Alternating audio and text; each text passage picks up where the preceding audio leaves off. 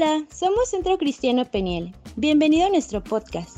Aquí podrás encontrar diferentes mensajes de nuestras reuniones generales y también episodios de reflexión, enseñanza bíblica y consejería espiritual. Recuerda que también tenemos reuniones presenciales en Querétaro y nos puedes seguir en Facebook, Instagram y YouTube. Que Dios te bendiga. Bueno, este, pues vamos a continuar con pues dándole honra y gracia a Dios, ¿verdad? Este, pues como, como muchos saben, los pastores no están. Este, entonces, pues nos encargó que lleváramos este culto. Y en verdad que es un, yo lo siento como un, un paquete, ¿verdad? Algo que, este, que implica un compromiso, una responsabilidad, porque pues ellos tienen la, tienen la gracia, tienen la, el conocimiento de la palabra de Dios y tienen la facilidad para, para transmitirla, para expresarla. Y el día que a mí el pastor me encargó, me, me dijo este, que yo predicara este domingo algo que este, pues se hace difícil, se hace eh, complicado porque no tenemos la, a lo mejor la preparación, este, el conocimiento, este, pues nos esforzamos, ¿verdad? Y no deja de ser este, preocupante, no deja de causar nervio, pero todo este es por la obra de Dios, por la por la, la encomienda que nos dan y todo pues para alabar a Dios, darle gracia a Dios. Entonces, este, yo, yo pensé en que así como una predicación, pues a lo mejor no, pudiéramos platicar algo de lo que, de lo que nos encargaron, de lo que leímos, de lo que preparamos. Y yo inmediatamente me, me surgió algo que, una inquietud de aprender un poco más sobre la vida de Pablo. Pablo que es este, como él se, él se definió o se definía, un esclavo de Jesucristo, elegido por Dios para llevar las buenas noticias, para llevar el Evangelio y este, me encargó, dijo el pastor, el, te vas al libro de Romanos, en el capítulo 6.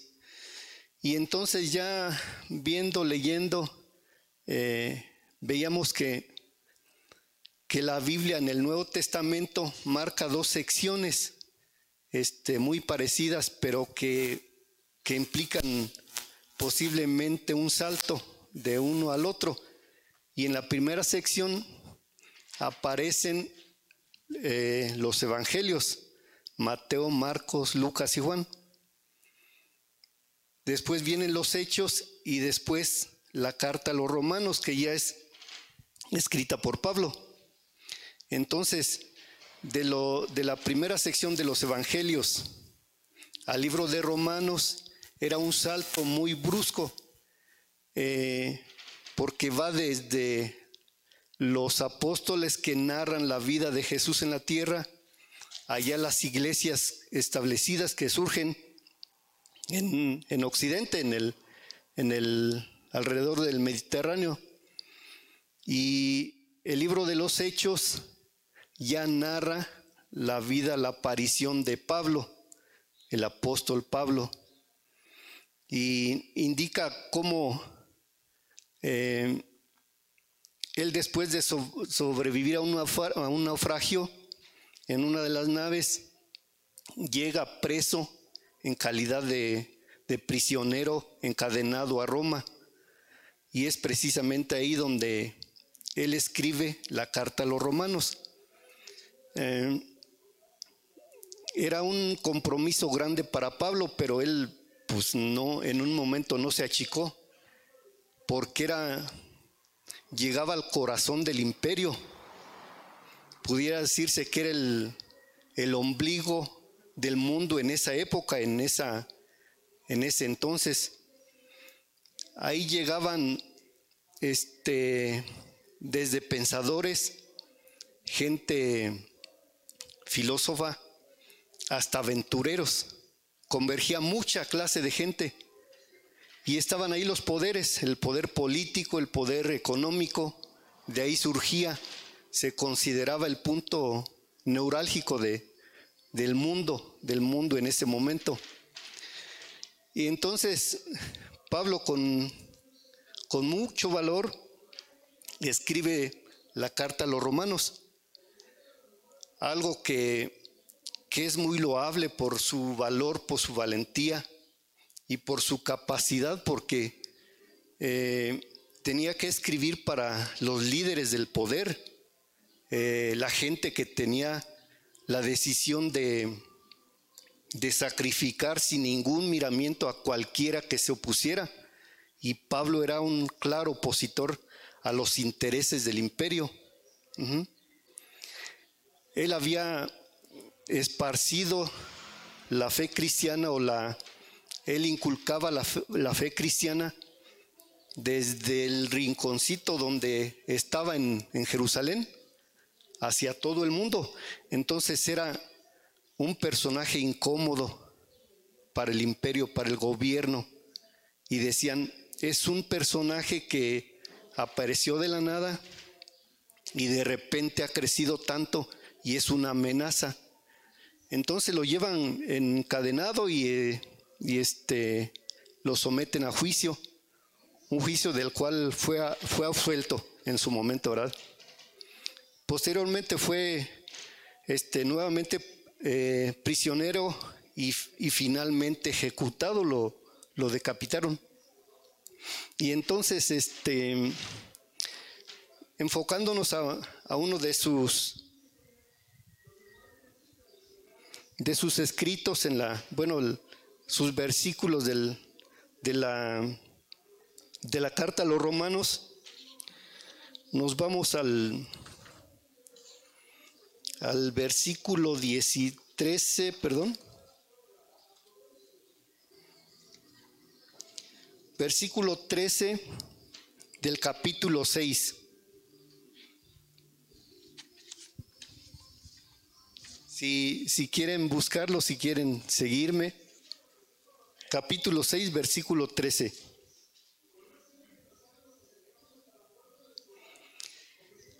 Esta plática yo la, la, este, le puse por título Esclavo por Fe. Y yo lo tengo en la versión de la nueva traducción viviente.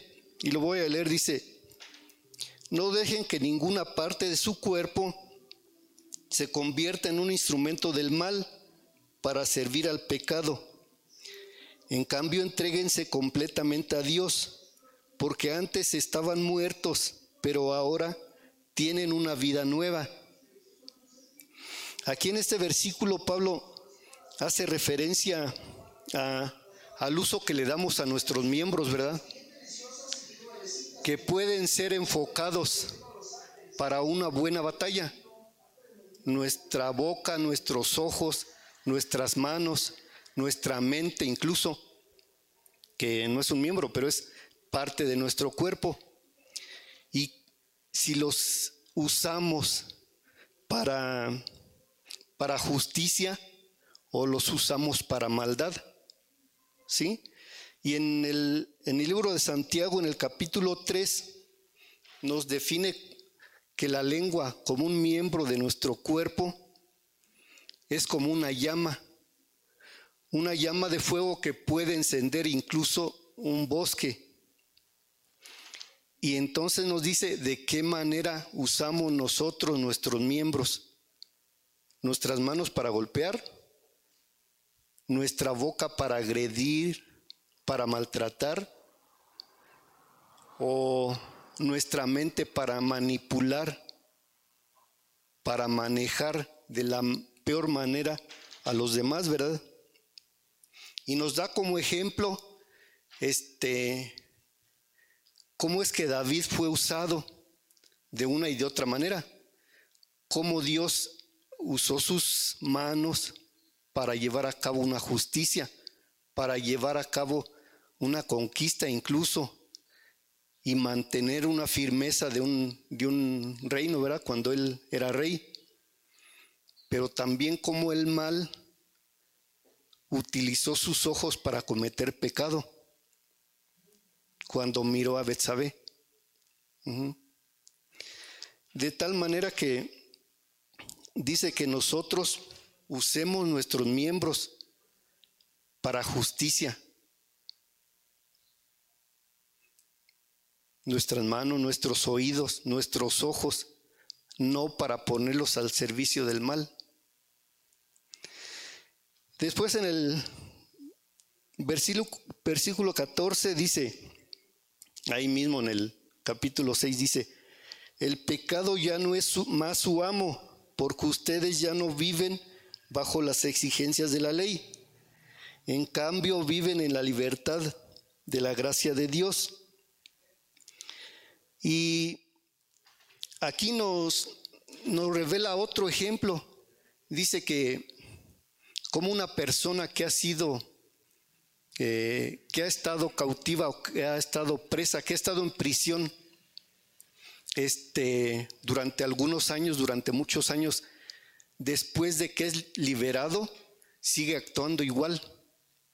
En muchas veces sigue pensando como cuando estaba preso, como cuando estaba en cautiverio. Sus hábitos no han sido erradicados. No, ha, no se han restablecido los hábitos que ahora debe de tener que está en libertad. Y entonces, Dios dice que, Pablo específicamente dice que, que nosotros fuimos libertados, que fuimos liberados, entonces que actuemos de acuerdo a ello, que seamos benevolentes, que actuemos en rectitud y que actuemos bajo la gracia de Dios. O sea, si ya fuimos liberados, que entonces nos comportemos como tal, utilizando nuestros miembros para bien, no para mal. Después, incluso, este, hay una, una historia de, de, dos hermanos allá en, el, en lo que era la antigua Europa, ¿verdad? Que al morir su padre, uno de ellos, este, eh, toma el poder del, reino y, el hermano menor pues no estaba de acuerdo. Entonces se revela. El, hermano mayor era grande, era, era gordito. El hermano menor arma una rebelión con un pequeño ejército y lo derrota.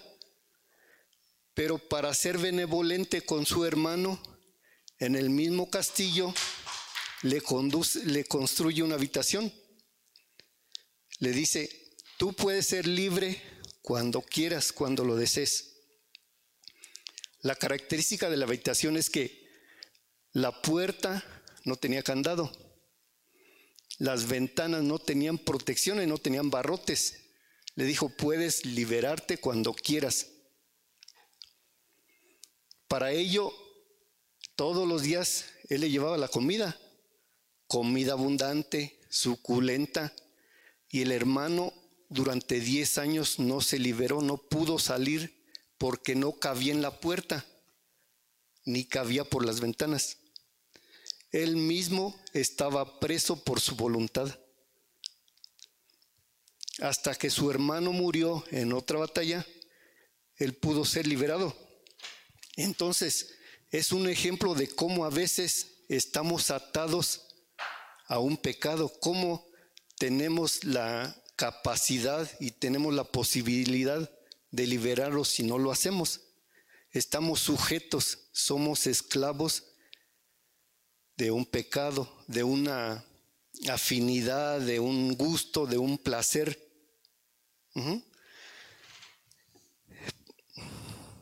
Dice, el pecado ya no es más su amo, entonces compórtense como libres, como liberados. Después en posiblemente a muchos de nosotros, como, como se dice, no nos cae el 20, ¿verdad? De que, que somos libres, que somos liberados por, por la gracia de Dios. Y, y no llega esa libertad a todas las áreas de nuestra vida.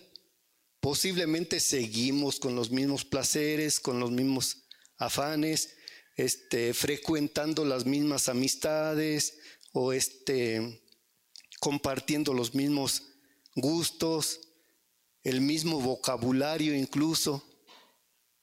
A veces lo, lo seguimos conservando.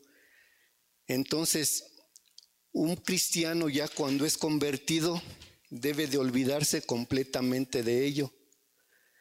Dice que debe de sentirse como un pez que sacan del agua y lo dejan en la tierra. No está en su elemento y por lo tanto desea volver al agua.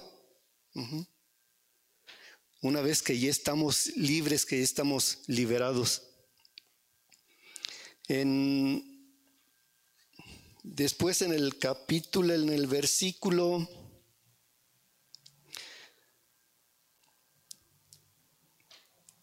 dice que nos comparemos como una, como una mariposa, una mariposa que, que antes de ser este, antes de ser muy bella, muy bonita, volar, era un gusano, un gusano que se arrastraba en la tierra, que este, entre la hierba, que nosotros no volvamos a ese estado. Para una mariposa no le causa ninguna gracia regresar a ese estado, arrastrarse, cuando ya se ha convertido. Dice, los placeres del mundo ya no deben de ser placeres para ti, no te deben de causar un gusto. Porque el pecador se bebe el pecado como el buey se bebe el agua. Y para ti como cristiano, el tomar ese tipo de agua debe ser como agua salada, como agua de mar, que te haga vomitar. Debes de mantenerte en tu, en tu nueva vida, en tu nueva gracia. En el versículo 16 dice, no se dan cuenta de que uno se convierte en esclavo de todo lo que decide obedecer. Uno puede ser esclavo del pecado, lo cual lo lleva a la muerte, o puede decidir obedecer a Dios, lo cual lo lleva a una vida recta.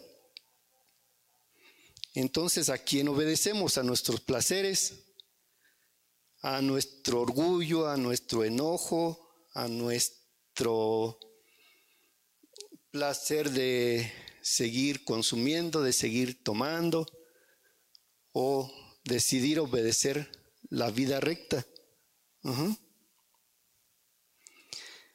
Versículo 17. Antes ustedes eran esclavos del pecado, pero gracias a Dios, ahora obedecen de todo corazón la enseñanza que les hemos dado. Dice que la enseñanza que la obediencia no solo viene del corazón, también de la mente. Y por fe tenemos obediencia. Entonces la fe viene del corazón, la, la fe surge del corazón. Y es muy difícil entender la fe, ¿verdad? Porque ¿cómo estar tan seguros de que algo que no se ve va a llegar, tener el convencimiento, la convicción de que eso que esperemos va a suceder. Es muy difícil tener fe, pero dice que la fe surge del corazón. Gracias, Omar. Entonces, este,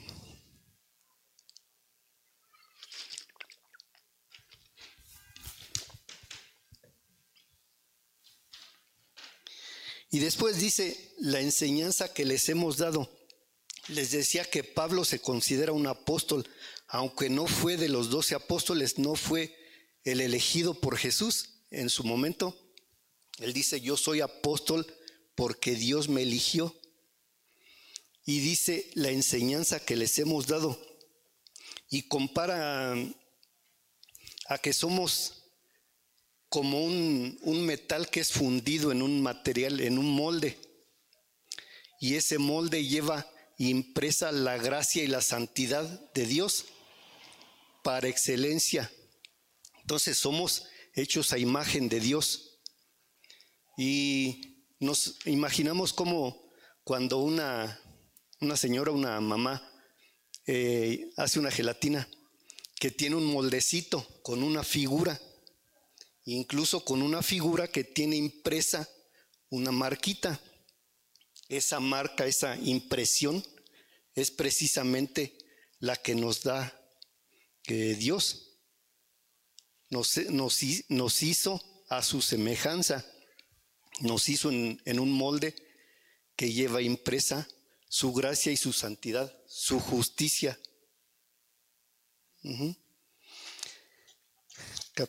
Versículo 18.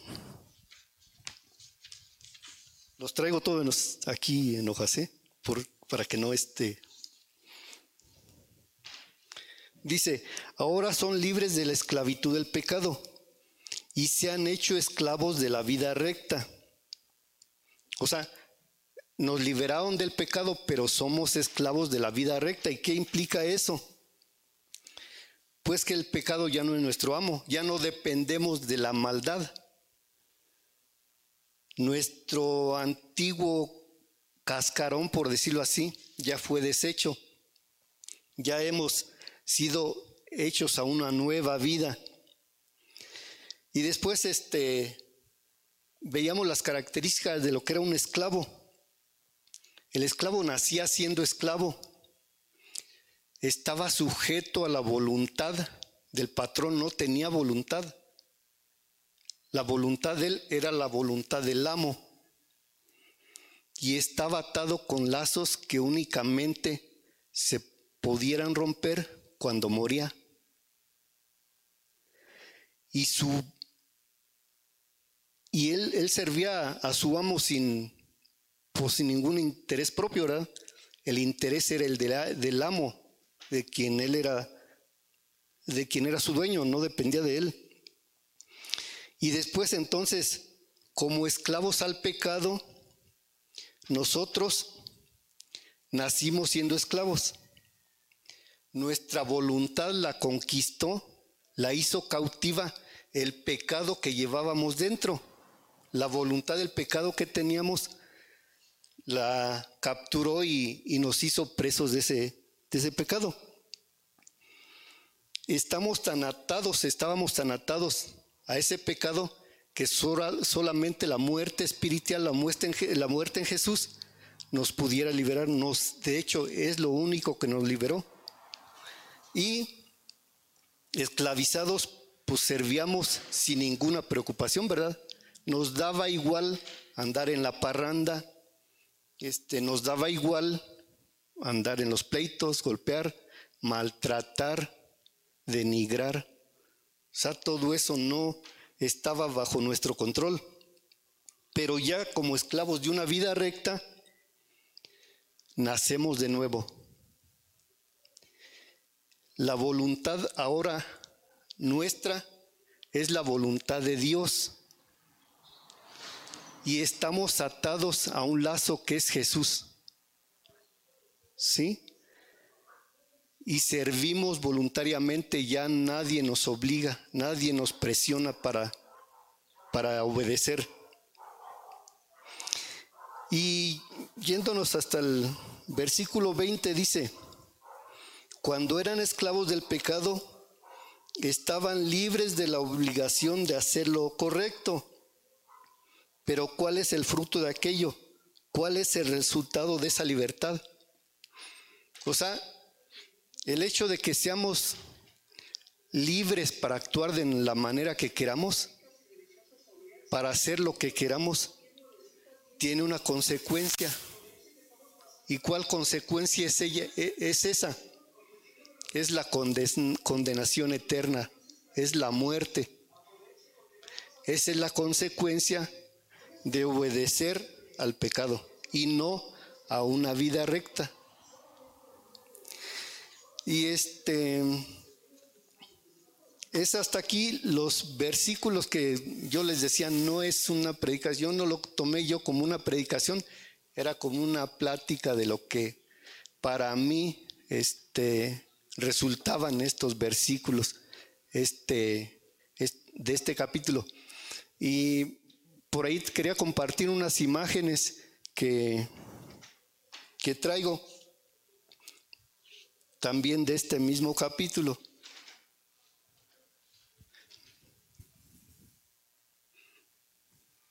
Si me la pones, por favor, Luz. Dice en Romanos 1:20, pues desde la creación del mundo todos han visto los cielos y la tierra. Por medio de todo lo que Dios hizo, ellos pueden ser, ver a simple vista las cualidades invisibles de Dios, su poder eterno, su naturaleza divina. Así que no tienen ninguna excusa para conocer a Dios. Este versículo que, lo que nos dice es que eh, Dios nos muestra su poder invisible, pero que ahí está. Desde el cielo hasta la tierra lo podemos ver. Entonces no hay excusa para decir que no le conocemos. Y yo quiero compartirles unas imágenes que que, traigo, en los cuales podemos ver precisamente a simple vista el poder de Dios, su naturaleza. No sé si se alcanzan a ver perfectamente, ¿verdad?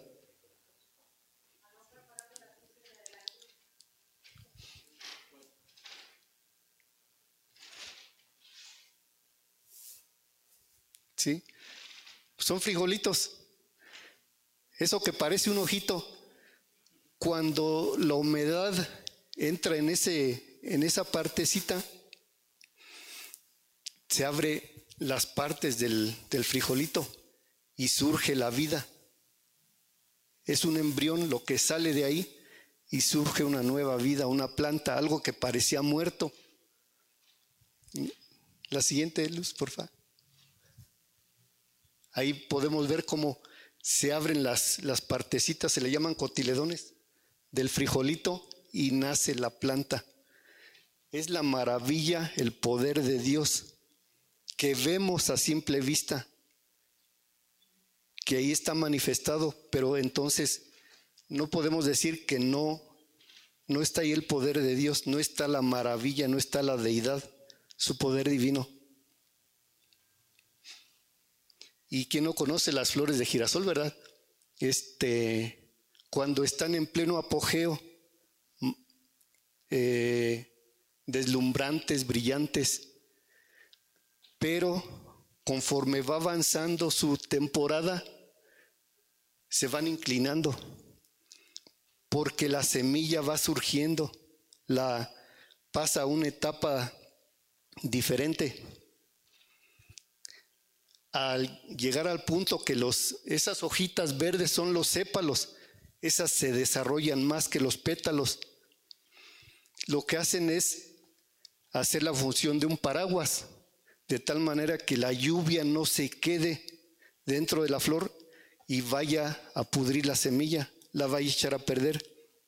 De esa manera cuida su fruto, cuida. Esto no es un diseño del hombre, es un diseño de alguien todopoderoso. Nadie lo puede hacer digamos, unos pueden decir es la naturaleza, pero es Dios, a final de cuentas, ¿verdad? Y que no conoce los elotes, a lo mejor no los hemos comido. Hemos visto cómo los sacan del bote. Y después ya con el, la mayonesa, el queso y el chilito ya los vemos, pero en la mata están así todo eso que le, eh, nombramos cabellitos, es cada semilla, cada grano que se va formando dentro del elote. ¿Cuál es la función de los cabellitos? Evitar que el agua penetre dentro. Aunque el agua caiga, la lluvia caiga en el elote, no va a entrar dentro para no pudrir el grano, para no echarlo a perder. El cabellito tiene la propiedad de conducir el agua hacia afuera, incluso hasta cuelga para que el agua caiga a la tierra.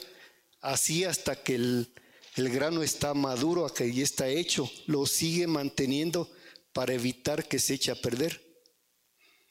El hombre lo único de lo que se preocupa es preparar la tierra, eso sí, con mucho cariño. Yo lo he visto con mucho amor. Se olvida de lo demás.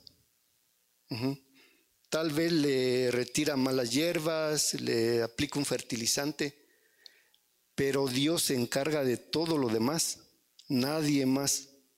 Entonces, dice el versículo, no podemos negar su poder porque está a simple vista, está el poder de Dios ahí. Y así con nosotros y con cada uno del ser que forma el universo. ¿Sí?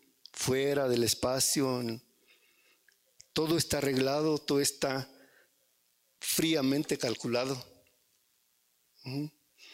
Y pues hermanos, esta es la, la plática. Yo no diría que es una predicación, es una plática que yo les quería compartir a petición del pastor que nos, nos encargó, ¿verdad?